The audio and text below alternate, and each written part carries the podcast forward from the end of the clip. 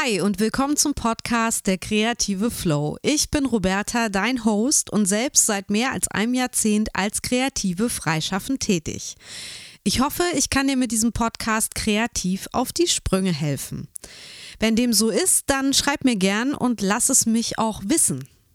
In der heutigen Folge treffe ich auf die Illustratorin und Autorin Sandra Süßer. Komm, wir legen gleich los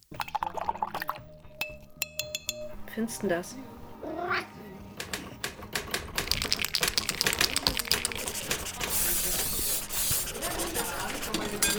Der kreative Flow, ein Podcast für Kreativschaffende von Roberta Bergmann. Noch jemand Stifte? Ich kenne Sandra seit einiger Zeit von Facebook und Instagram. Ich bin mega begeistert, was sie alles auf die Beine stellt. Ich finde, Sandra kann mega gut zeichnen, viel besser oder, naja, gut sagen wir anders und einfach viel realistischer als ich. Und sie haut echt viel Content raus. Online-Kurse, YouTube-Videos und seit ich nach diesem Gespräch hier, das du heute hörst, ihr Newsletter abonniert habe, kann ich nur sagen, auch da bekommt man jedes Mal einen riesen Berg an Informationen, Tipps, Buch und App-Vorschläge. Also wirklich der Wahnsinn. Kaum zu glauben, dass Sandra mal ganz schlimm depressiv war. Und auch darüber sprechen wir heute im Podcast. Und sorry, dass ich das hiermit spoilere, aber ich tue das auch, um hier vorab noch einen wichtigen Hinweis zu geben. Wenn du denkst, dass auch du psychische Probleme hast, dich vielleicht sogar Selbstmordgedanken quälen, dann ruf bitte die Nummer der Telefonseelsorge an. Sie lautet 0800 111 0111. Ich verlinke dir die Webseite und die Nummer auch nochmal in den Show Notes. Im Podcast erzählt Sandra von ihren dunklen Phasen und wie es dazu kam, aber auch, nochmal Spoiler, wie sie da wieder ganz allein herausgefunden hat. Und das hat viel mit ihrem Buch Die Magie der Gewohnheit zu tun, das ich dir auch in den Shownotes dieser Episode verlinke. Und Sandra und ich kommen auf die Macht der Routinen zu sprechen und wie du so kreative Freiheit gewinnen kannst und fast wie aus dem Nichts plötzlich ein fertiges Kreativprojekt in deinen Händen halten wirst. Also, ich wünsche dir jetzt zahlreiche Erkenntnisse für deinen eigenen kreativen Prozess bei das, das, das, das Interview. Ich begrüße Sandra Süßer in meinem äh, Podcast heute. Wer bist du denn? Was machst du? Stell dich doch mal vor. Genau, also mein Name ist Sandra Süßer. Ich bin 25 Jahre alt. Jetzt fängt so das Alter an, wo man äh, überlegen muss, wie alt man ist. Genau, und ich arbeite als The Coaching Artist. Das heißt, ich bin einerseits Digital Artist. Ich ähm, erstelle Grafiken, Illustrationen für die Bereiche Concept Art, Game Art und Illustration. Und andererseits bin ich Creative Coach und ähm, gebe Online-Kurse. Ich bin als Dozentin an der HFKG in Stuttgart tätig und noch so einiges anderes, schreibe Bücher und ja, vieles, vieles mehr. Ja, und wir kennen uns, glaube ich, von Facebook, bestimmt aus der ein oder anderen äh, Illustratorengruppe. Und ich habe unvermittelt von dir Post bekommen. Genau. Mit einem langen Brief, über den ich äh, mich sehr gefreut habe, weil man ja selten äh, Feedback bekommt oder überhaupt Briefe von Unbekannten. Und so schöne, also schöne Briefe auch. Und ja, du hast mir dein neues Buch geschickt. Und ähm, es ist sehr schwer. Ich habe das Hardcover bekommen. Es ist, ich weiß nicht, weißt du, wie viel es wiegt? Ja, so eins 2, 1, 1, 2, 1, 5 genau Kilogramm. Das war gerade über der Grenze, wo man diese, diese Versandgrenze hat. Weißt? Ja, genau, mit der Büchersendung bis 1000 Gramm. Genau, genau. genau. Ja, das kenne ich sehr gut, weil mein Buch Die Grundlagen des Gestaltens nämlich 1048 Gramm wiegt oh das. Oh nein. Und ich habe gedacht, oh, da hätte man doch, das hätte man doch noch irgendwie hinkriegen können. Und dann muss ich es nämlich immer als Päckchen verschicken. Und das ist halt echt blöd. Genau. Ja, und dieses Problem hast du auch mit deinem Hardcover, was ich bekommen habe. Mensch. Und, und ähm, der Untertitel, oder wir haben noch gar nicht gesagt, wie es heißt, oder es heißt genau. Die Magie der Gewohnheit. In drei Schritten Ziele setzen und erreichen für Kreative. Und obwohl es nur drei Schritte sind, hast du dafür äh, über 400 Seiten gebraucht. 420, ja. genau. Und ähm, ja, vielleicht magst du mal sagen, wie das aufgebaut ist. Also was sind denn die drei Schritte, um genau. meine äh, mir Ziele zu setzen und die zu erreichen? Richtig. Also es sind deswegen vielleicht das mal am Anfang, deswegen 420 Seiten, weil äh, man kann es im Prinzip so sagen, es sind drei Bücher in einem. Ja, also ähm, die drei Hauptabschnitte, es gibt dann noch so einen Bonusbereich, aber ähm, die drei Hauptabschnitte sind quasi einmal das Selbst, die Aktion und die Frequenz. Also so habe ich das genannt. Und habe halt ein System entwickelt, das gibt es auch tatsächlich so noch nicht aber sehr, ich habe sehr viele Studien ähm, durchforstet, sehr viel Material recherchiert und mir einfach aus dem ganzen Material, was existiert, quasi ein eigenes, besser überschaubares System entwickelt. Und das ist in diesen drei Schritten ähm, vorhanden. Denn um was geht es in meinem Buch prinzipiell? Wie man eben ja, Gewohnheiten sich aufbaut, gesunde Gewohnheiten als kreativer Mensch. Eine Sache, wo ich finde, dass das ganz, ganz viele nicht machen, weil sie denken, oh, Gewohnheiten, Routinen, oh, das ist doch irgendwie für die Leute, die einen Stock im allerwertesten haben, wenn man es mal so sagt, ähm, dass das halt eher unfrei machen wird. Aber das Gegenteil ist der Fall. Nur die meisten machen es halt falsch. Und da kommen diese drei Schritte quasi rein, wo, ähm, wenn man diese drei Schritte durchgeht, dass man da quasi die drei Hauptprobleme eliminiert, die die meisten eben haben beim Gewohnheiten entwickeln. So, und das fängt nämlich ganz, wo ganz anders an die meisten gehen so ran und zum Beispiel, ähm, das Buch ist übrigens nicht nur auf zum Beispiel Zeichnen bezogen, sondern auch, wenn man eine Sportroutine oder sowas aufbauen will, was ja auch sehr wichtig ist für Kreative. Jedenfalls geht es halt nicht da los, dass man äh, anfängt. Sport ist wichtig für Kreative, verstehe ich ja. nicht. ja, ich weiß nicht, du hattest bestimmt schon mal Rückenschmerzen. Ähm, aber nicht nur das, also generell, wir sitzen ja so unglaublich viel als Kreative. Und das muss man irgendwo ja, den, quasi das Gegengewicht dazu finden und das ist, das sollte Bewegung sein. Es ist für uns Menschen ultra wichtig und da sollte man auch eine gewisse Routine haben, ob man das jetzt wirklich jeden Tag macht, aber es sollte regelmäßig sein. So, und jedenfalls, sorry für diese lange Ausführung, aber ich denke, das ist wichtig. Mm, nämlich, dass man da nicht anfängt und sagt, okay, ich habe jetzt verstanden, das ist wichtig, dann fange ich ab morgen an und gehe joggen. So, zwei, 20 Minuten oder so. Das funktioniert nicht. Und ähm, eben aus den drei Gründen, die ja die Schritte bilden, weil man sollte erstmal bei sich selbst anfangen. Ja, der erste Abschnitt selbst. Und zwar sollte man für sich erstmal prinzipiell sein Warum definieren, seine Werte, Ziele, das, was man werden möchte. So, und erst wenn man das quasi hat, kann man auch für sich Gewohnheiten definieren und dann auch spezielle Gewohnheiten, weil Sport machen ist ja, das kann ja alles sein und Joggen ist vielleicht für den einen oder anderen nicht das Richtige und na, auch die Art und Weise, wie man es dann macht. Deswegen immer erst beim Selbstanfang sich da klar machen, ähm, wer bin ich, wo will ich hin, um dann im zweiten Schritt Aktion tatsächlich die einzelnen Gewohnheitsbestandteile zu optimieren. Das wissen auch viele nicht, woraus Gewohnheiten an sich bestehen, dass man da einzelne Bausteine hat, nämlich die Aktion selbst, ja, dass man zum Beispiel, ich bleibe jetzt mal bei Sport, dass man joggen geht, das ist eigentlich nur ein Teil. Es gibt noch andere Teile, nämlich es gibt einen gewissen Auslöser, wodurch man überhaupt erst mit der Gewohnheit anfängt. Ja, dann gibt es die Aktion an sich. Es gibt die Belohnung, was hat man, was bekommt man durch diese Gewohnheit und den Antrieb. Ja, also ich habe diese vier Begriffe gewählt, die vier Asse, das ist quasi das zweite. und ähm, das läuft wie in so einer Art Kreislauf, genau. Und dann das vierte eben der, der Antrieb, die äh, Motivation dahinter. So, und da gilt es eben, diese vier Bestandteile zu optimieren, dass man wirklich in die Gewohnheit findet und sie auch wirklich durchführt, dass man nicht prokrastiniert und so weiter. So, und das dritte Problem, was auch der dritte Abschnitt ist, quasi in dem Buch, ähm, was viele dann hindert, eine Gewohnheit nachhaltig aufzubauen, ist, dass sie das nicht wiederholen. Sie schaffen das vielleicht ein, zwei Mal, ähm, bringen sie sich dazu durch oder vielleicht auch mal einen Monat, aber bleiben nicht dabei. So, und da fehlt dann einfach die Frequenz und vor allen Dingen die Reflexion. Und das ist das, was ich im dritten Abschnitt anspreche, dass man, ähm, und zwar gebe ich da auch ein System, und das gibt es so tatsächlich noch gar nicht. Das ist alles aus eigener Erfahrung bei mir entstanden. Ähm, und zusammen strukturiert, wie man quasi effektiv für sich reflektiert in Tages-, Wochen-, Monats- und Jahresberichten Und aus diesem System schafft man es eben dann hoffentlich, es haben schon viele geschafft in meiner Leser, ähm, nachhaltige Gewohnheiten aufzubauen.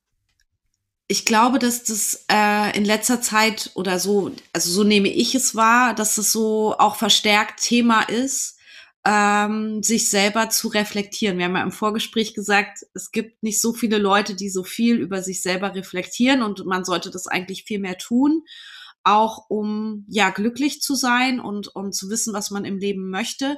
Es gibt aber so einen Trend, ähm, dass das immer mehr kommt. Also kennst ja bestimmt auch dieses, ist es, heißt es ein guter Plan oder das Fünf-Minuten-Tagebuch oder wie, wie heißt es? Es gibt ja so tausend so ähm, Bücher, wo man dann äh, aufschreibt, ähm, was habe ich am Morgen gemacht, was habe ich abends gemacht oder wie war mein Tag, was war da schön dran, definiere eine Sache oder was möchte ich diese Woche erreichen. Ich meine, selbst das Bullet Journaling geht ja auch so, schlägt ja auch in diese Kerbe des ähm, Reflekt Reflektierens über das, was war und das, was sein wird, quasi, ne? Oder das, was man erreichen möchte.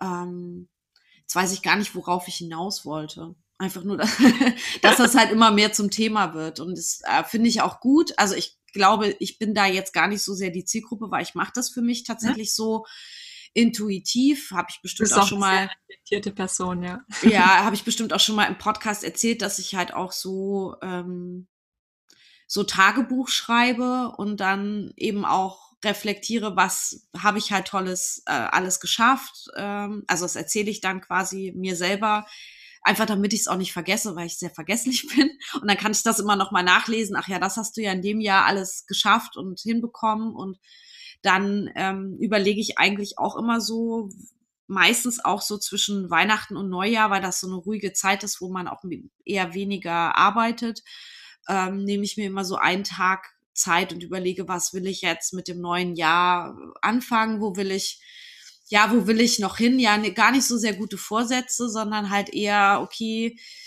wie war denn mein Jahr bis, also wie war denn mein aktuelles Jahr und wie soll denn das nächste werden und wo will ich denn eigentlich noch hin und passen denn meine Ziele noch zu dem, also will ich das alles noch so? ist natürlich auch immer tagesformabhängig, das kennen sicherlich ja auch viele, ne, dass man halt auch je nach Tagesform sagt, ach, das ist alles doof, was, was gerade ist und an einem anderen Tag denkt man so, nee, eigentlich ist es ja alles doch so, wie ich es haben will. Also es gibt ja auch nicht wirklich, das finde ich immer das Schwierige daran, an diesem Refle äh, Reflektieren. Es gibt ja nicht die eine Wahrheit, dass man immer das gleich empfindet. So. Wie, wie gehst du damit um zum Beispiel? Dass sich das ja auch verändert oder dass es ja auch sich unterschiedlich anfühlt, je nachdem, ob man vielleicht auch, ich sag mal, psychisch äh, stark ist gerade oder psychisch geschwächt ist. Da finde ich es halt gerade wichtig, dass man die Frequenz hat. Also, dass man eben nicht nur einmal im Jahr reflektiert, sondern am besten täglich. Und ich weiß, für viele ist das anstrengend, weil irgendwie findet man die Zeit nicht. Ich meine, genau das ist ja das Thema, die Zeit zu finden. Aber, ähm, und wenn es wöchentlich ist, aber deswegen habe ich so dieses System täglich, wöchentlich, monatlich, jährlich, dass man eben aus dieser Frequenz heraus dann auch ja, fast so wie bei der Statistik quasi so einen gewissen Durchschnitt finden kann und dann aber auch durch die Reflexion gleichzeitig sich in zwei Richtungen ebnet, ja, dass man einerseits für die Vergangenheit reflektiert, okay, ich kann vor allen Dingen auch dankbar sein. Das ist ja ganz entscheidend, ganz entscheidende ähm, Gewohnheit, die einen erdet und die einen auch glücklich macht und zufrieden und einen vor allen Dingen aus auch ähm, depressiven Phasen heraushält in die Richtung der Zukunft, dass man halt dann sagt, ähm, ich, ich erde mich jetzt im Präsenz, in der Gegenwart. Ich habe meine Ziele in der Zukunft, die auch möglichst groß sein sollten, aber ich habe eben auch meine Ziele für diesen Monat, für diese Woche, für diesen Tag und ähm, weiß, was mein nächster Schritt ist und eben der nächste Schritt und nicht der nächste Mount Everest, ja, weil die meisten ähm, haben sich ein großes Ziel gesetzt und meinen halt, okay, wenn ich das jetzt nicht sofort erreiche, dann ist es irgendwie gescheitert. Aber die Kraft liegt wirklich, und das ist ja auch der Sinn der Gewohnheiten, äh, innerhalb der kleinen Schritte. So, und deswegen ist halt auch das Reflektieren sollte auch in kleinen Schritten stattfinden. Ähm, mir gehen da gerade total viele Sachen durch den Kopf. Deswegen, ich muss überlegen, was ich, was ich davon auch sage. Ähm, aber ich sag's jetzt einfach mal, ich hatte halt auch dieses Fünf-Minuten-Tagebuch oder wie das heißt. Ich habe das halt einfach nicht durchgehalten, das jeden Tag zu machen, weil mir dieses Gerüst zu steif war, was ich da ausfüllen sollte. Und ich habe sowieso ein Problem damit, wenn mir ähm, Bücher oder ergo andere Leute sagen, wie ich etwas zu machen habe. Ähm, ich, ähm, da sperre ich mich dann immer sofort dagegen. Und ähm, ich, ich, ich weiß halt nicht, ähm, ob ich das täglich durchhalte. Also, was heißt, ich weiß es nicht. Ich, ähm, es ist, äh, glaube ich, einfach nicht mein Ding. Ich glaube, mit so einer wöchentlichen Reflexion oder einer monatlichen Reflexion würde ich besser fahren, weil ich mich dann nicht so ähm, selber so unter Druck setzen würde oder äh, unter Druck fühlen würde. Aber das ist sehr gut, dass du das schon für dich reflektiert hast. Und das sage ich auch explizit in meinem Buch. Ja, also ich gebe diese tägliche Methode, einfach, dass für jeden etwas dabei ist, dass wirklich sehr hoch geplante, hoch verplante Leute sich darin wiederfinden, Kreative als auch Leute, die, ähm, ich würde sagen, mindestens monatlich trotzdem, weil wie gesagt, jährlich reicht eben nicht ähm, in dem System, aber zumindest in einer gewissen Regelmäßigkeit das machen dass für jeden was dabei ist. Und ich persönlich bin auch eher so ein wöchentlicher Typ tatsächlich. Also ich mache so eine große Sonntagsreflexion immer. Und ansonsten täglich ist bei mir mehr ja eine Art Dankbarkeitsübung angesagt. Und das hilft mir dann auch viel mehr, weil ich dann auch flexibler sein kann, weil ich dann immer den vergangenen Tag reflektiere, aber auf meine Weise. Äh, genau, ich wollte dich fragen, ob du dass diese Dankbarkeitssache, ob du das schriftlich machst oder ob dir das reicht, darüber dann nachzudenken, wie in so einer Meditation? Für mich reicht es auch nicht, das nur zu denken. Also ich sage mir das dann auf. Ja, also ich liege dann meistens noch im Bett morgens und meditiere. Und da ist schwierig, nicht wieder einzuschlafen, aber es ist auch eine ganz gute Übung. Und ähm, sage mir das dann quasi nicht jetzt so extrem laut, aber so in der Flüsterstimme quasi auch auf. Und das hilft mir sehr, mich da zu erden. Ich äh, wollte auf eine Sache zu sprechen kommen, die ich heute in deinem Buch gelesen habe. Also ich lese immer mal wieder quer und heute war, war ich dann doch wieder am Anfang des Buches und da hat, das ist, das hat fast so ein bisschen was Romanhaftes oder ich weiß gar nicht, Tagebuchartiges. Also du erzählst über dein Leben, als du angefangen hast zu studieren dass dieser Text hat mich total ge gefangen und berührt und ähm, vielleicht magst du darüber was erzählen. Also wie ging es dir ähm, am Anfang deines Studiums, physisch und psychisch? Und, und ich glaube, das ist auch wichtig zu wissen, tatsächlich, weil sich daraus auch dein jetziges Leben ja entwickelt hat und auch die Art, wie du jetzt auf dein Leben guckst und wie du, wie du Sachen äh, wertest. Genau. Also vielleicht nochmal zu dem Hintergrund. Ich habe das ja nicht ohne Grund da einfach ähm, reingeschrieben, da irgendwas über mich erzählen, sondern ähm, das, der Ausgangspunkt war quasi, ich hatte mein Leben so praktisch eigentlich nicht mehr unter Kontrolle. Es war, man kann sprichwörtlich sagen, alles aus den Fugen geraten. Und zwar eben aus dem Grund auch vor Dingen, dass ich meine Gewohnheiten nicht unter Kontrolle hatte, dass ich ähm, Denkgewohnheiten hatte, einen extrem niedrigen Selbstwert, der dadurch resultierte und einfach mit ja, allen Lebensbereichen total unzufrieden war und unglücklich. Und es ging halt tatsächlich so weit, dass ich äh, sehr, sehr stark depressiv wurde und auch äh, quasi Suizidgedanken dann hegte. Also es ging wirklich bis auf den Grund. Und ähm, wie gesagt, in allen Lebensbereichen. Also ich vor allen Dingen durch das Studium aber auch ausgelöst, in dem Sinne, dass ich mich da überhaupt nicht wohlgefühlt habe, dass ich irgendwie die ganze Zeit das Gefühl hatte, mit Ellenbogen mich gegen alle wehren zu müssen, weil ich irgendwie einen Stil hatte, der da nicht ankam, dass alle irgendwie mich verbiegen wollten, dass ich was machen sollte, was ich nicht machen wollte. Klar, ich hätte irgendwie das Studium ne, wechseln können, irgendwie den Platz, aber das ja, habe ich mich dazu damals nicht bereit gefühlt, weil ich eben auch so ängstlich war. Ich hatte ähm, ja keine gesunden Gewohnheiten sonst in meinem Leben, sprich komplett falsche Ernährung, absolut kein Sport. Ich hatte extreme Schlafprobleme von Insomnia, ähm, zu wirklich auch aufwecken, schweißgebadet und so weiter, Panikattacken, weil ich die ganze Zeit natürlich Zukunftsängste hatte. Wie soll das werden, wenn ich nicht diesen Beruf ausführen kann nach dem Studium und habe mich halt die ganze Zeit so gefühlt, oh, dann, dann hängst du irgendwie unter der Brücke, ne, als verhungernder Künstler irgendwie. Also wirklich so, zwar irrational, das passiert ja in den seltensten Fällen in Deutschland, ne, man hat ja dieses Sozialsystem, aber trotzdem irgendwie die ganze Zeit furchtbare Angst gehabt und durch diese ganzen Sachen und ungesunde Gewohnheiten, wie gesagt, bin ich dann auch physisch krank geworden und ähm, ja, ich gehe nicht auf die Details ein, aber es hat sich auf jeden Fall eine chronische Krankheit entwickelt in, im Darmbereich, so dass ich dann auch ähm, operiert werden musste tatsächlich, also wirklich schwer krank im Krankenhaus gelandet bin und mit einer Depression und quasi ja so vorm Nichts stand. Ne? Da war dann die Frage, wie geht's weiter? Und da ist mir irgendwie so ein Satz in Erinnerung geblieben, so dieses ähm, ja, entweder man gibt halt ganz auf oder man ändert sich. Und das habe ich halt dann getan. Ich habe, weil das halt der Grund für alles war, deswegen ist es mir auch so wichtig, darüber zu schreiben und zu sprechen, ähm, habe meine Gewohnheiten geändert. Und als ich mein Handeln geändert habe und eben auch diese Denkgewohnheiten, also Gedanken und einfache Schritte, einfache Dinge, die man jeden Tag tut, wirklich, es geht um dieses jeden Tag und nicht, ich mache das mal, ich, keine Ahnung, es ging nicht nur rein ums Zeichnen, aber das hatte ich auch komplett durchs Studium verloren, habe jahrelang nicht gezeichnet.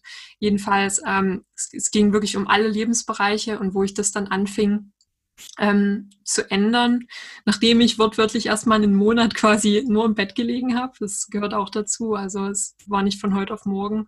Es war wirklich ein Kampf ums Leben sozusagen. Kann man, kann man wirklich so sagen. Ja. Und der Weg zurück war wahrscheinlich auch in so Minischritten, ne? Also da von diesem gar nichts mehr wollen und nur noch rumliegen und äh, nicht wissen, äh, dann diesen, diesen Twist zu kriegen, okay, das ist es halt nicht, aber dann muss ich jetzt halt was ändern. Und dann diesen ersten Schritt des Ändern zu machen, stelle ich mir auch total Absolut. schwer vor. Wie hast du das geschafft? Mehrere Dinge. Also in erster Linie war es vor allen Dingen ein Wandel des Umfelds. Das hat mir extrem geholfen, weil, äh, das habe ich auch im Buch geschrieben, mm, ich quasi ein Workshop noch, bevor alles so den, extrem den Bach runterging, an meiner Uni noch gemacht hatte mit einer anderen Uni, quasi so uniübergreifender Workshop. Und ähm, das hatte mir eigentlich da an der Einrichtung ziemlich gut gefallen. Ich hätte jetzt nicht unbedingt da studieren wollen, aber ich fand die Leute voll cool und was man da so machen konnte. Und hatte mich da eigentlich, wo es mir noch gut ging, spaßeshalber mal beworben. Ob, wusste nicht, ob das möglich war, aber ob man da vielleicht mal ein Austauschsemester machen könnte. Wo es mir dann so richtig schlecht ging, kam aber irgendwie dann so die Zusage ähm, dafür. Also, ich habe dann auch erstmal ein Gespräch, ne, aber ähm, es hat sich halt dann herauskristallisiert, dass es möglich ist. Und es hat mir natürlich extrem geholfen, weil ich erstmal von all den meiner Meinung nach dann negativen Menschen ähm, weggegangen bin. Es hat mir nichts genützt, die da irgendwie ändern zu wollen. Die ja, konnten nichts mit mir anfangen, ich nichts mit ihnen. Deswegen ist es schon mal, das kann ich auch an andere weitergeben, ein sehr erster oder ein wichtiger erster Schritt so rum, ähm, dass man das Umfeld ändert.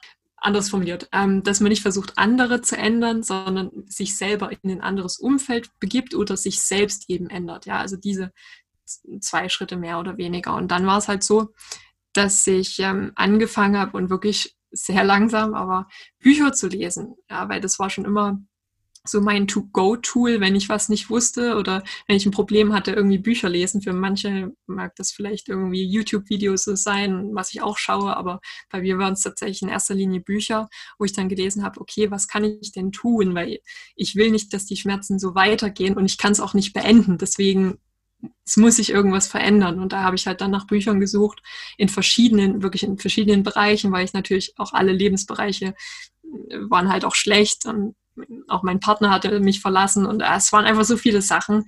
Ja, ja stimmt, das hattest du auch geschrieben. Es war, ja.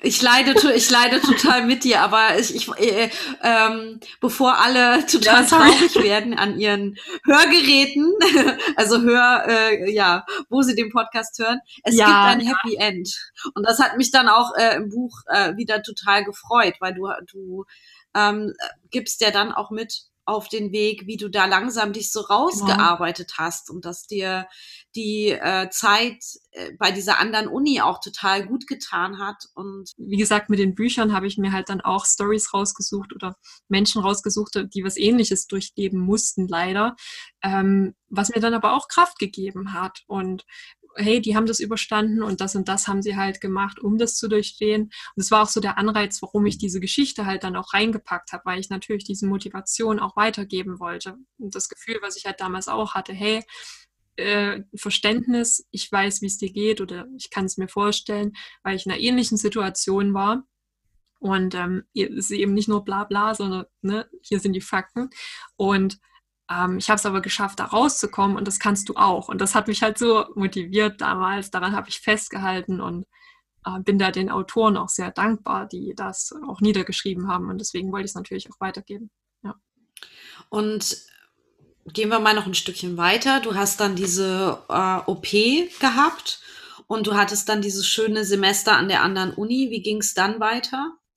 Genau, also das Gute war ja vielleicht noch, ähm, während der Uni-Zeit, die hatte, ähm, also an der anderen Uni, die hatte ein sehr klares Curriculum eine klare Struktur, was ich an meiner Uni überhaupt nicht hatte, wo man sich so wirklich selber eine Struktur ähm, erstellen musste und das hatte ich halt einfach noch überhaupt nicht. Und das hat mir wiederum wortwörtlich eine Struktur ge gegeben, quasi einen Tagesablauf, wo ich mir dann aber gesagt habe, okay, das werde ich dann danach wieder nicht haben. Deswegen muss ich jetzt schon anfangen und mir Schritt für Schritt Gewohnheiten aufbauen, na, das sind also wirklich erste kleine Schritte, um dann auch danach mir eine eigene Struktur schaffen zu können oder das fortführen zu können, um da wieder gesund zu leben, weil das war ja das Ziel. So, und ähm, das hat mir halt auch dann sehr geholfen. Nach der OP war ich dann auch erstmal noch zu Hause, war ja zum Glück noch die vorlesungsfreie Zeit bei meinen Eltern und habe dann natürlich erstmal viel im Bett gelegen, weil die OP-Wunde war halt dann doch war schon ordentlich. Ähm, da bin ich auch sehr meiner Mom dankbar, dass sie mich da so gepflegt hat, mehr oder weniger, weil hier alleine hätte ich das gar nicht wuppen können. Und jedenfalls, genau, fing dann quasi das neue Semester wieder an. Es war schon wieder ein bisschen Druck. Aber da hatte ich halt dann schon diese kleinen Gewohnheiten entwickelt, wie eben dieses äh, tägliche Lesen, täglich Sport zu treiben. Und ich, allein schon das, es waren noch andere Sachen, aber wirklich das und auch ähm, anzufangen, morgens sich die Tagesziele aufzuschreiben und zu überlegen, okay, was mache ich denn in den einzelnen Tagesblöcken und so weiter. Das hat so eine krasse Veränderung bewirkt. Ja, nicht so zuvor war es halt so, ich wach auf, irgendwann. ähm, was mache ich denn heute? Was steht denn heute an? Ja. Ja, du hast ja auch äh, geschrieben im Buch, dass du, dass du sonst so ein Langschläfer warst, ne? Und dass du dann da, also nach dieser, nach diesem Aus, also nach diesem Semester, Auslandssemester war es ja nicht, aber dass du halt auch um 6.30 Uhr von alleine aufgewacht bist und dann bis halb zehn, glaube ich, diese, diese festen äh, Programmpunkte hattest, ne? Halbe Stunde das, halbe Stunde das, eine Stunde Sport eine Stunde ähm, äh, Sachen aufschreiben, eine Stunde lesen oder eine halbe Stunde lesen. Dann Kreativität war auch noch drin, äh, wo du dann auch im Buch schreibst, dass du das später dann nicht mehr brauchtest, weil du das automatisch dann wieder konntest. Aber ja, ich, ich glaube, das ist auch ja gut, ne, ne, ne, ein guter Tipp für Leute, die eben auch so lost sind oder sich selber so ein bisschen verlieren, ist Struktur. Das ja. wollte ich gerade noch einwerfen, genau, weil ich glaube, eins der besten Sachen, die du machen kannst, äh, gerade als Depressiver, also das ist halt meine Erfahrung, ist, du fühlst dich wie ein Opfer. Du fühlst dich wie jemand, der sein Leben halt nicht unter Kontrolle hat und du gibst aber auch ein Stück weit die Verantwortung ab. Ja, also du bist gar nicht in der Lage, die irgendwie anzunehmen für dein Leben, weil du denkst, ja, die Welt ist böse und so erscheint sie dir halt dann auch, obwohl sie das nicht ist. sie ist neutral. Aber ähm, ja, dir fehlt es einfach an, an ähm, Selbstwirksamkeit in, in gewisser Weise. Und durch diese Struktur und durch diese Routinen, die gerade, wenn du depressiv bist, ähm, was ich nicht hoffe, aber lieber Hörer, dann, ähm, dann sollte die Struktur umso krasser sein, ja, dann solltest du umso mehr Struktur haben. Jetzt habe ich wieder ein bisschen abgebaut, das hat sich geändert, aber es hat mir extrem geholfen, dass ich wusste, okay, zu diesem Zeitpunkt soll das passieren. Das war wertvoll wie nichts anderes, weil sonst als Depressiver kreisen die Gedanken immer und immer wieder um die gleichen Sachen und du kommst da nicht raus und du merkst auch, okay, egal was ich mache oder vieles, was ich mache, obwohl du nicht viel machst, ähm, funktionieren nicht und dadurch wird dein Selbstwert immer kleiner. Wohingegen, wenn du dir nur kleine Ziele setzt, und das ist ganz wichtig, keine Überforderung, wenn du depressiv bist. kleine Schritte. Lies zum Beispiel, ich habe irgendwann, mittlerweile bin ich so, ich lese jede Woche ein Buch. Das ist für viele so utopisch. Äh, muss es nicht sein. Dann sag dir als Ziel, hey, eine Seite. Ich lese jetzt eine Seite. Und wenn du, das klingt erstmal so, ja, hm, irgendwie zu klein, aber fang damit an. Und du wirst sehen, du wirst so ein richtiges Belohnungsgefühl natürlich dann fühlen und du wirst dich gut fühlen. Du hast es dir, du hast dir ein Ziel gesetzt und das hast du erreicht. Und das sind eben diese kleinen Erfolge, die dir dann auch helfen, aus der Depression rauszukommen, weil du dir selber die Selbstwirksamkeit beweist und dadurch wieder Vertrauen aufbaust, was dir fehlt gerade. Ja, das, ist, das hat mir zumindest sehr geholfen. Ich bin kein Psychotherapeut, aber. Ich glaube sogar, dass das auch ein eine Handlungsanweisung sein könnte für jemanden, der gar nicht depressiv ist, sondern der einfach nur so ver verhuscht ist oder verplant ist oder gerne ähm, prokrastiniert und dadurch eben auch so ähm, den Faden verliert. Ne? Also das kennt ja sicherlich jeder von uns und ich habe auch so Tage, wo das einfach so ist und dann ist das halt auch mal in Ordnung, so einen Tag so zu verdatteln. Aber ähm, ich ärgere mich dann eben schon und dann versuche ich das eben wieder durch Struktur am nächsten Tag wieder gut zu machen. Also ich finde, man darf ja auch äh, mal unstrukturiert sein. Ne? Ja, und, ja. und man darf auch mal abhängen und ähm, Genau, das ähm, möchte muss ich nichts reißen. Sagen. Genau, ja, ja, klar. Dass, dass es eben nicht dich einschränken soll, sondern es sollte ja viel mehr Freiheit zurückgeben. Gerade. Genau, das schreibst du auch in deinem Buch, äh, dass diese Routinen ja dir mehr Freiheit geben, ähm, als ne, das Vorurteil, dass Routinen dir Freiheit nehmen oder dich unkreativ machen, weil alles so vermeintlich beschränkt ist. Und es ist ja genau das, das Gegenteil der Fall. Die Routinen geben dir die Freiheit, auch ähm, im, im Kopf freier zu sein und kreativer, also kreative Freiräume dann viel bewusster auch wahrzunehmen und, und einzusetzen. Ne? Und vor allen Dingen ähm, eine Sache, die ich auch gut fand, wenn du halt wirklich auch was mit deiner Kreativität erreichen willst. Ja, also wenn du äh, nicht nur quasi hobbymäßig hier mal da oder auch berufsmäßig so im Mittelfeld dich bewegen willst, das kannst du wirklich, das ist wie so ein Muster, was sich durch alle Profis zieht. Ähm, hat Stephen Pressfield, ich weiß gerade gar nicht mehr sein Buch, ich glaube, ah, ich weiß nicht mehr, aber auf jeden Fall Stephen Pressfield, kann ich ja nochmal nachschauen. Ähm, das stand, glaube ich, nicht im Buch. Ah, okay, ich wollte gerade für dich nachschauen, während du guckst. Äh, habe ich dann danach gelesen. Ah, okay. aber das hat sehr gut das bestätigt, was ich bereits mhm. recherchiert hatte. Jedenfalls hat der halt gemeint, dass du ähm, nicht jeden Tag motiviert bist, wenn du ne, wenn du kreativ arbeitest. Aber die richtigen Profis unterscheiden sich halt von Amateuren, dass sie sich halt hinsetzen, jeden Tag, auch wenn sie nicht von der Muse geküsst sind, ja. und dann aber trotzdem in den Flow reinkommen, in den kreativen Flow, da haben wir es ja. ähm, weil, weil sie eben diese Gewohnheit aufgebaut haben. Und klar, das ist irgendwo ein Stück weit zwingen, aber tatsächlich der Anfang, der Anfang ist immer das Schwierigste. Wenn du dann schon mal so 20 Minuten drin bist, dann bist du auch wieder in deinem Selbst, in deiner Freude, in dem, was dich daran anspricht. Wenn du die Gewohnheit optimiert hast, sage ich mal, mit den Schritten. Mir fällt gerade ein, dass ich vorhin ein Zitat gelesen habe aus deinem Buch von diesem Steal the Artist äh, Autor. Wie heißt der? Aus den Kieren. Genau, und der hat ja irgendwie, äh, den hattest du zitiert mit, er muss im Groove bleiben, genau. damit er seinen Flow nicht verliert. Ja. aber, aber das ist ja genau das, was du auch gesagt hast. Ne? Mhm. Also über, über die Routine, über die Gewohnheit und das immer wieder ähm, sich da dran setzen und nicht irgendwie Monate vergehen lassen äh, und dann wieder reinfinden müssen. Also am besten immer drin bleiben durch die Gewohnheit. Dann ist man eingegroovt und dann ist es auch nicht schwer, äh, kreativ zu sein und in diesen kreativen Flow zu kommen. Und ja, das, das kenne ich von mir tatsächlich auch. Ich muss aber auch sagen, dass da Realität und äh, Wunsch äh, bei mir auch nicht oft so zusammenkommen, weil ich tatsächlich durch meine äh, Scanner-Persönlichkeit, haben wir ja auch im Vorgespräch drüber gesprochen, eben auch so diese Sprung, Sprunghaftigkeit von einem Projekt zum anderen habe ich eben nicht diese Routine Und ich brauche tatsächlich dann auch immer länger, um wieder in das Projekt, was ich jetzt, worauf ich jetzt gerade Lust habe, dann da auch wieder reinzukommen. Das heißt, ich brauche dann mehr Zeit. Wenn jemand, der routiniert wäre, wäre nach zehn Minuten wieder drin und braucht vielleicht auch nur eine halbe Stunde und schafft da total viel. Und ich muss mich ja, ich muss ja erstmal mich wieder eingrooven und dann ähm, möchte ich aber auch so zwei, drei Stunden wissen, dass ich die habe, so dass ich dann nicht gestresst bin, weil ich gleich wieder los muss, so, ne?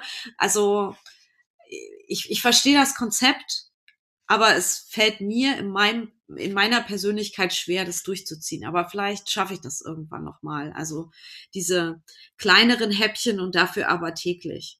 Weil ich fand es auch total toll, als ich gelesen habe, dass du halt jeden Tag ähm, halt diese, diese Stunde Sport gemacht hast, inklusive Duschen, das, da habe ich dann schon gedacht, oh, da würde ich aber mehr Zeit brauchen. Das wäre bei mir schon bestimmt, äh, weil ich dann auch gerne, ich mache dann, aber ich so, so, so ticke ich, glaube ich, auch, fällt mir gerade ein. Ich mache dann lieber gerne drei Stunden Sport, aber so in, in Ruhe und dann nur mich damit beschäftigen, mhm. als halt so eine halbe Stunde schnell. Das ist einfach nicht mein Ding. Mhm. Ich beschäftige das kannst mich. ja für dich anpassen. Ja, das, das stimmt, aber dann, ähm, aber drei Stunden Sport, das ist schon heftig. Also wenn du, oder naja, es kommt drauf an, was. Naja, es, kommt, es kommt drauf an, was, was man ja alles, also wenn ich, äh, ich bin ja auch im Fitnessstudio angemeldet, wo ich sehr selten hingehe. aber wenn ich hingehe, dann bin ich da total gerne drei Stunden okay. oder dreieinhalb. Also mit Umziehen, dann erst die Geräte, dann machst du noch ähm, Ausdauer eine halbe oder dreiviertel Stunde und dann, was ich liebe, ist das Dehnen hinterher. Ja. Das ist auch noch mal so eine halbe Stunde und dann haben die auch noch eine Sauna und dann kann ich noch eine halbe Stunde in die Sauna und dann noch duschen. Ja, und dann bist du da vier Stunden verschluckt. Das und dann denke ich ja so ein Wellness-Tag, ein Fitness. Ja, das ist so ein, genau, das ist wie so ein, wie so ein halber Wellness-Tag. Und wenn ich mir dann vorstelle, ja, wie soll ich bitte das als Routine machen, dann komme ich ja zu nichts anderem mehr.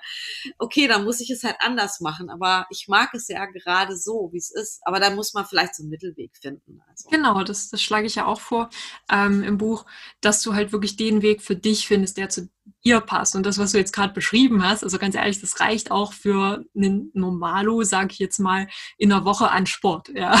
Es wäre natürlich gut, wenn du dich wirklich jeden Tag bewegen würdest, aber tatsächlich dann nochmal irgendwie Krafttraining oder so zu machen, müsstest du jetzt nicht unbedingt on top. Es würde dann eher reichen, wenn du dann nochmal extra spazieren gehen würdest oder so, also wirklich Bewegung. Aber dass du dir halt vielleicht sagst, ich habe diesen einen Tag, wo ich extrem viel mache und dann jeden Tag aber trotzdem normale Bewegung. Das kannst du dir ja auch sagen. Ja, und ich glaube, das wäre so genau mein Ding. Und das muss ich jetzt nur noch äh, durchziehen. Ist ja, natürlich in Zeiten von Corona auch genau. schwierig mit dem, fin äh, mit dem Finanzamt. Wie komme ich jetzt auf Finanzamt? Ein Fitnessstudio fängt beides mit F an. ja, habe ich auch gelesen auf deinem, äh, in deiner Facebook-Chronik. Herzlichen Glückwunsch dazu. Ich musste, ich musste zahlen. Naja, es bedeutet ja auch, dass ich da nicht so viel verdient hatte. Aber gut, ich hatte halt auch erst angefangen 2018. Deswegen ja, haben ja. sie zu viel geschätzt. Das war ja dann. Wie 2018 hast du jetzt erst die Steuer Steuererklärung gemacht? Ist doch schon 2019 äh, gemacht worden. Ja, ja, ich, ich habe die schon, genau, habe ich auch, aber das Finanzamt, wenn, wenn sie selber Ach, Geld vergeben müssen, dann dauert es natürlich immer länger. Ah, okay, alles klar, verstehe. Wenn, wenn ja, sie also Geld haben wollen, da sind sie dann immer schnell. Ja, das stimmt. genau. Ähm, ähm, Fitnessstudio genau. meintest du. Ja, Fitnessstudio, genau. Ja, aber ich war auch fertig damit, mit meiner Fitness, mit meiner Fitnessgewohnheit. Aber das hat mich, genau, das hat mich im Buch halt beeindruckt, ähm, dass du das dann täglich gemacht hast und weil das habe ich mal gehört, das habe ich, glaube ich, auch in meinem Buch, in dem Kopfreif für den kreativen Flow geschrieben. Äh, der, wie heißt er denn jetzt noch? Christoph Niemann äh, mal in einem TED Talk gesagt, dass er ja dieses Buch äh, mit den Sunday Sketches, das war ja auch nur so eine fixe Idee, halt eine Zeichnung mal am Sonntag zu machen, dann oder weil ihm halt langweilig ist oder er sitzt halt im, im Flieger und äh, weiß nicht, kann jetzt nicht noch einen Film gucken äh, zwischen New York und Deutschland und dann äh, hat er halt diese Sketches gemacht. Und das waren ja eigentlich nur so ganz kleine Sachen so. Die dauern auch nur 20 Minuten und dann ist es auch wieder gut für den Tag. Aber dadurch, dass er das äh, regelmäßig gemacht hat, ähm, hatte er die Routine und steht da Tropfen hüllt den Stein. Irgendwann waren es halt äh, 100 oder in einem Jahr sind es halt dann äh, ähm, ja 52 äh, Zeichnungen, wenn es wenn du es einmal die Woche nur machst und dann hat man nach drei Jahren auch schon ein Buch voll, sag ich mal, ne? oder eine Ausstellung. Also er hat die ja auch ausgestellt, fällt mir dazu noch ein. Genau, und ähm, das war ja, ähm, wenn ich da kurz mal reingrätschen darf, äh, das war ja auch eins der Projekte, was mir halt dann auch geholfen hat. Wie gesagt, ich hatte nicht gezeichnet mehr durch das Studium. Ne? Ich habe es ich hab's wirklich regelrecht gehasst. Ich hatte Angst davor, einen Stift anzufassen. Ne? Und habe da halt auch mit angefangen, so diese, kennen wahrscheinlich viele diese Gesture Drawings, also dass man so Körperstudien macht. Ähm, nee, was äh, kenne ich nicht? Jazz Jaw? das, das, kommt so aus dem Concept Art Bereich, also dass man. Deshalb kenne ich das nicht. Äh, okay, genau, also dass man, ähm, weil ich ja viele Charaktere zeichne, dass man da Körperstudien macht, quasi den Körper vereinfacht und es sind meistens so zwei bis zehn Minuten maximal, ja, wo man Zeit hat und das halt aber jetzt auch nicht nur eine Strichfigur, sondern wirklich die Körperpartien ähm, zu vereinfachen und so, dass die Proportionen stimmen. Das ist gar nicht so einfach. Und ähm, damit habe ich halt angefangen und daraus hat sich dann aber auch das ähm, Projekt entwickelt, dass ich 1000 ähm, Character-Porträts zeichnen möchte. Ja, Porträt also sowohl Ganzkörper als auch nur Kopfansicht. Ja, dadurch hat sich das entwickelt. Und ähm, dadurch ist dann auch mein Online-Kurs zustande gekommen, weil ich dadurch, ich diese tausend Porträts gezeichnet hatte, hatte zuvor schon immer gerne Porträts gezeichnet, aber da bin ich natürlich dann richtig gut geworden. Und ich habe das auch unterschiedlich gemacht, was du sagtest, ne? dass man, ha, ich mag eigentlich so unterschiedliche Projekte und das habe ich auch gemacht. Ich hatte so diese, ha, an einem Tag habe ich halt mal nicht so viel Zeit gehabt, da habe ich so eine kleine Skizze nur gemacht, so ein Gesture Drawing. Und dann hatte ich wieder Tage, wo ich nicht ein Bild an einem Tag fertiggestellt hatte, weil es gar nicht ging, wo ich so richtig aufwendige Illustrationen gemacht habe, aber über mehrere Tage verteilt. Nur ich habe eben wirklich jeden Tag und das über zwei Jahre an diesem Projekt gearbeitet. Und da sind halt viele Produkte und dann eben auch Online-Kurse, mein Business, da ist alles quasi draus entstanden. Ja, genau. Und das hat nämlich niemand auch gesagt in seinem TED-Talk, dass nämlich aus diesen freien Projekten, die man eigentlich äh, gar nicht so ernst nimmt, also so am Anfang, ne, weil man ja denkt, ja, ist ja nur ein freies Projekt, damit kann ich ja kein Geld verdienen. Aber da steckt halt dann so viel Herzblut drin, vor allen Dingen, wenn man es, wenn es halt diese Regelmäßigkeit bekommt, dass man dadurch eigentlich einen riesen äh, Profit, also äh, Ertrag hat, weil man da so stetig dran gearbeitet hat und weil es eben auch dieses das Herzblut drinsteckt, genau. Und ähm, das hatte mich, als, äh, als ich das mal gehört habe, das erste Mal von ihm, hatte mich das sehr beeindruckt. Und dann dachte ich so, ja, das stimmt. Und deswegen muss ich auch wieder mehr freie Projekte machen, weil die sich, wenn ich rückblickend äh, gucke auf mein, auf mein künstlerisches Leben, ja immer ausgezahlt haben. Also Frühlingserwachen ähm, war so ein Ding, das habe ich halt auch so nebenbei gezeichnet, weil ich da Bock drauf hatte. Frühlingserwachen heißt das? Frühlingserwachen von mhm. Frank Wedekind, das, das Theaterstück. Und das habe ich ähm, nebenbei gezeichnet, während ich unterrichtet habe und angestellt war an der Hochschule. Und ich dachte halt, ich will noch irgendwas äh, machen, aber ne, das war, ich habe keinen Auftrag gekriegt von einem Verlag oder so, sondern ich habe das für mich gemacht, in der Hoffnung, dass, wenn es irgendwann mal fertig ist, es vielleicht ein Verlag findet. Und ich habe tatsächlich auch so zwei Jahre dran gezeichnet, weil ich halt, ne, wie ich halt bin, da nicht ähm, jede Woche was gemacht habe, sondern immer so in Schüben. Ne? Immer, also in der vorlesungsfreien Zeit dann zum Beispiel total viel. Da habe ich dann irgendwie äh, 30 Zeichnungen auf einmal gemacht und dann wieder zwei Monate nichts. Ich hatte auch immer Schiss, dass dann der Stil nicht so bleibt, ne? weil man zeichnet sich ja so rein. Und äh, wenn man dann irgendwie ein halbes Jahr nichts macht, dann äh, denkt man so, höher kriege ich das jetzt wieder so hin, wie ich das vor einem halben Jahr gemacht habe. Aber genau.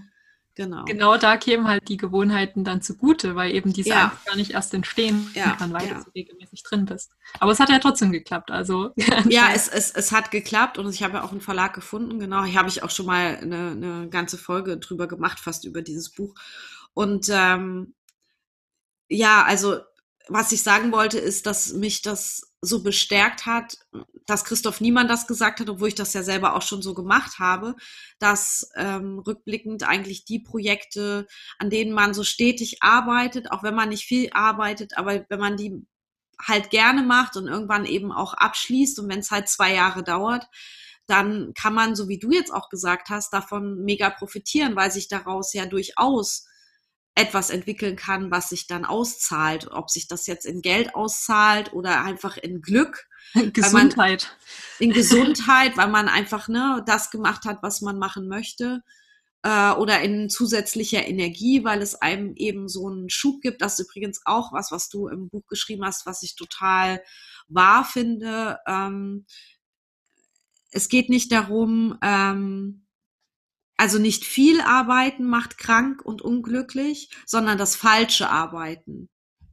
Und ähm, das finde ich ist halt auch so total wichtig, dass man sich eben überlegt, womit will ich meine Zeit verbringen, weil wenn du das Richtige tust, wie jetzt, dass ich zwei Jahre an diesem Buch nebenbei gezeichnet habe, dann ist es so viel mehr wert äh, für die Gesundheit, für das eigene, für die eigene Zufriedenheit und und auch für ähm, andere. und dann auch natürlich für andere, aber das weiß man ja zu dem Zeitpunkt noch nicht. Man ist ja erstmal total ich-bezogen, wenn man das macht. Oh, genau. Sorry, da muss ich gerade einwerfen, weil ich das. Ja, bitte, bitte. Finde, weil du das gerade sagst mit dem Ich-bezogen. Ähm, weil dann immer alle Leute, alle, Entschuldigung, alle Leute denken, oh, so voll egoistisch und nein, gar nicht. Es ist genauso wie mit der Liebe. Ja, das klingt jetzt voll platt, aber es ist einfach so. Du kannst ja erst andere lieben, wenn du dich selbst liebst, selbst genug liebst. Und genauso ist es auch mit den Projekten. Wenn du immer nur für andere Dinge machst, andere Dinge machst, dann, dann ist es auch irgendwann gar nicht mehr kreativ. Dann laugst du dich ja selber aus. Du kannst deine Quelle gar nicht mehr füllen. Und du bringst einen viel größeren Mehrwert, wenn du die Dinge machst, die dich erfüllen, weil die machen dich glücklich, die machen dich zufrieden und so gehst du dann auch mit anderen Leuten um. Deine Projekte werden besser, meist, also meistens sind die persönlichen Projekte dann auch die besseren und bringen dann dementsprechend auch mehr Mehrwert für die anderen. So, finde ich einen sehr, sehr wichtigen Punkt, dass sich die Leute da nicht, die natürlich dann, habe ich auch am Anfang, ne, dass man äh, oder besonders die Leute anspricht, die so ein großes Helfersyndrom schon fast haben, ja, weil die dann sagen, oh nee, ich kann jetzt nicht äh, irgendwie mich auf mich besinnen oder ah, Selbstliebe, komisch. Nee, äh, das ist der Schlüssel tatsächlich. Ja. Ja, schön. Ist auch ein schönes Abschlusswort eigentlich. Ja, sorry, so viel gelabert jetzt. Ja, aber ich hoffe, es ist interessant für, für die, die zuhören. Ich wollte dir gerade noch mal zeigen, nicht weil ich Werbung für mein Buch machen will, sondern Michel Gondry.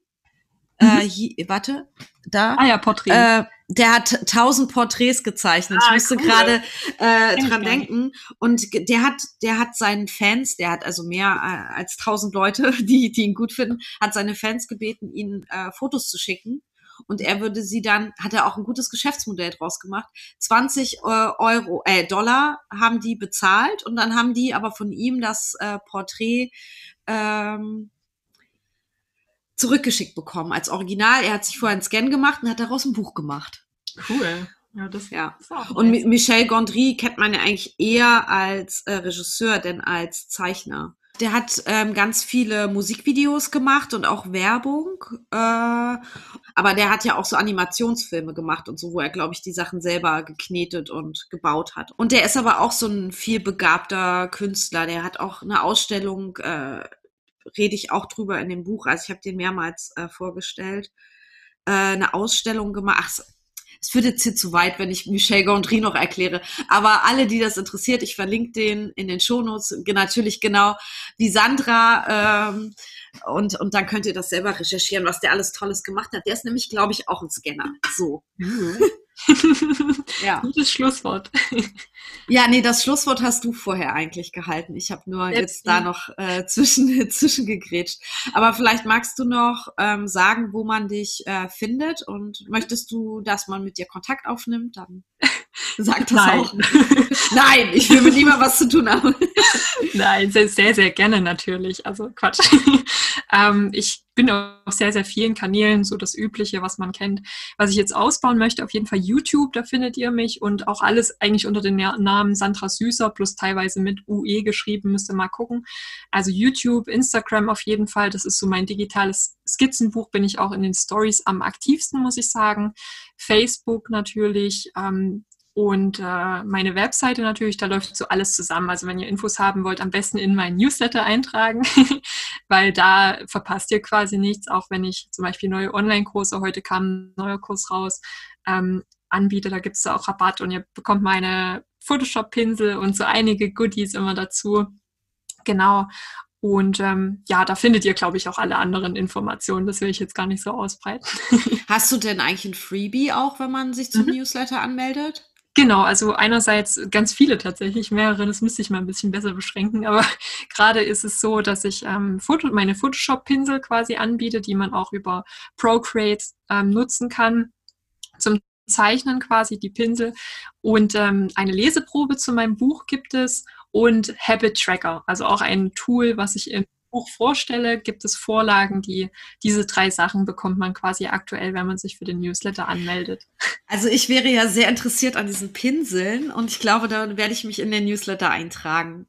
Weil ich habe ja jetzt auch Procreate für mich entdeckt. Ich habe ja auch seit einem Jahr ungefähr schon, ja, noch nicht ganz, ähm, ein iPad Pro und ähm, das ist so toll. Tas taste mich da so ein bisschen ran und äh, daddel aber eher rum, als dass ich da wirklich Konzept hätte. Aber das ist auch mhm. in Ordnung. Also klar. Genau.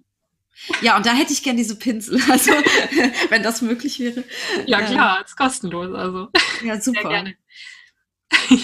Fein. Ja, möchtest du noch irgendwas äh, loswerden? Hast du noch ein, hast du noch was, was, was wir vergessen haben zu sagen oder? Puff. Puff. Nein, das nicht, aber ja, ähm, vielleicht noch mit der Depression. Also wenn ihr darüber nicht sprechen könnt, was mir da auch geholfen hat, ist einfach das auch niederzuschreiben. Klingt auch jetzt voll platt, aber na, wenn ihr da irgendwie Probleme habt, wenn ihr da keine Last für andere sein wollt, weil ich weiß, viele Kreative sind da überdurchschnittlich belastet von Depressionen. Da gibt es Studien, Kreative sind da einfach die ähm, Haupt, nicht Zielgruppe, aber Leidtragende. Leidtragend, genau. Ja. Und, liegt ähm, das, liegt das, ähm, weißt du das, liegt das an der äh, Feinfühligkeit? Also, dass äh, man sagt ja auch, diese Hochsensibilität mhm. äh, ist ja oft auch gepaart mit Kreativität, ähm, gepaart mit Empathie und eben übermäßiger Emotion. Das vermuten viele, vermute ich auch, aber es wurde tatsächlich bisher noch nicht mhm. wissenschaftlich äh, ja bewiesen. Es äh, mhm. liegt an so bestimmten, unter anderem, es sind natürlich ganz viele Faktoren, aber äh, Persönlichkeitsmale, Merkmale wie eben diese Offenheit und dieses ähm, dass man eben sich Welten vorstellen kann und Emotionen mhm. sich einfühlen kann, spielt schon mit rein, aber man kann es jetzt nicht so pinpointen, sage ich mal. Mhm.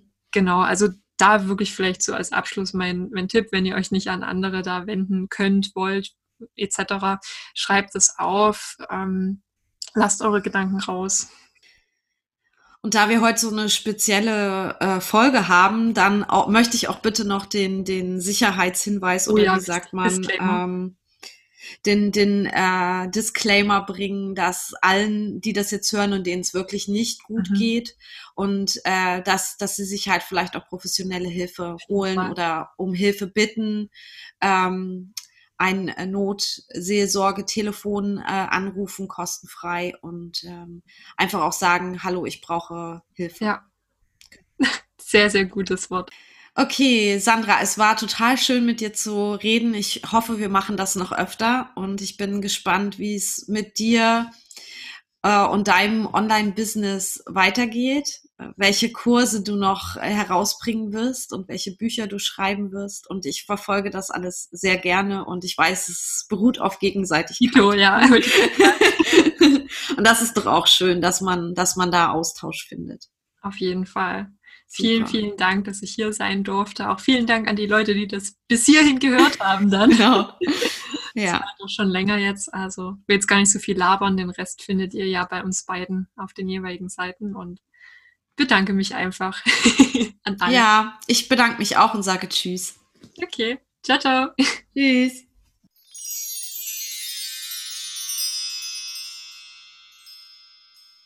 Danke, Sandra, für das tolle, intensive und lange Gespräch.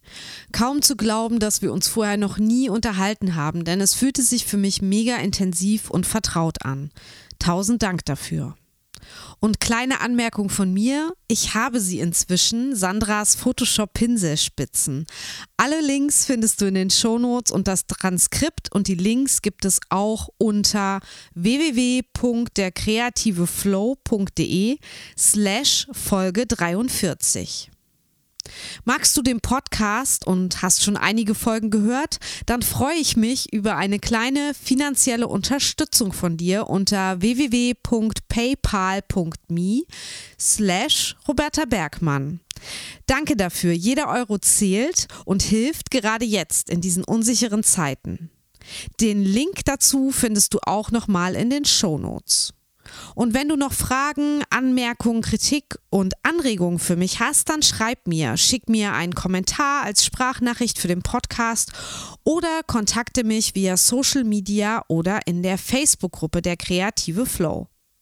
Ich wünsche dir jetzt eine kreative Woche und sage Tschüss bis in zwei Wochen, deine Roberta. Und Deine Gewohnheiten und Routinen bestimmen, wie erfolgreich, glücklich, frei, kreativ und strukturiert du bist. Sandra Süßer.